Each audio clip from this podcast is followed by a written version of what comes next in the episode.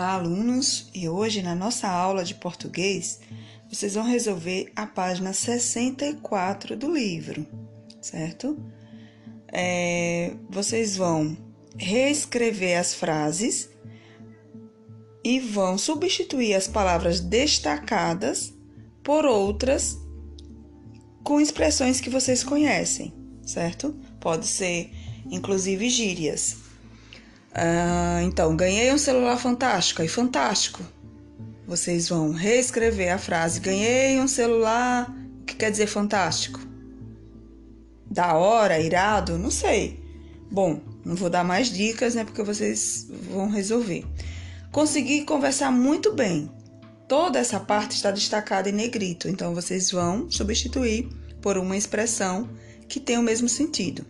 A festa de aniversário de Zezé foi muito, muito boa. Muito, muito boa. Outra palavra que pode substituir. E na letra D veio uma. No meu aniversário veio uma turma muito grande. Uma turma muito grande. Qual palavra que poderia ser substituída? Certo? São expressões é, vamos destacar aqui que, embora na, na, na, linguagem formal, naquela linguagem que vocês escrevem, que a gente lê em jornais, em revistas especializadas, há uma preocupação com a norma culta, certo?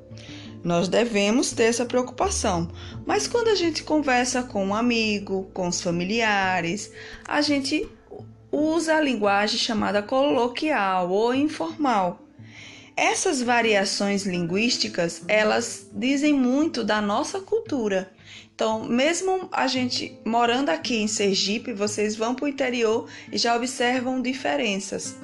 E nós não temos que achar que está errado, são variações, como o livro coloca, variedades linguísticas. Existe na terceira questão uma atividade em dupla, mas como não é possível, vocês vão fazer a pesquisa sozinhos, exceto se vocês tiverem contato de algum colega e poder dividir essa pesquisa, certo?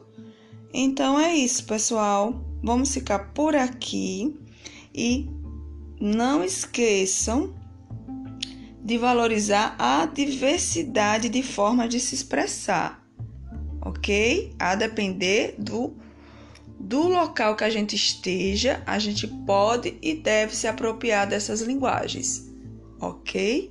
Pesquise, se aprofunde mais, de preferência dentro do nosso, da nossa região, para a gente enriquecer mais a nossa cultura, tá bom? Um abraço e até mais.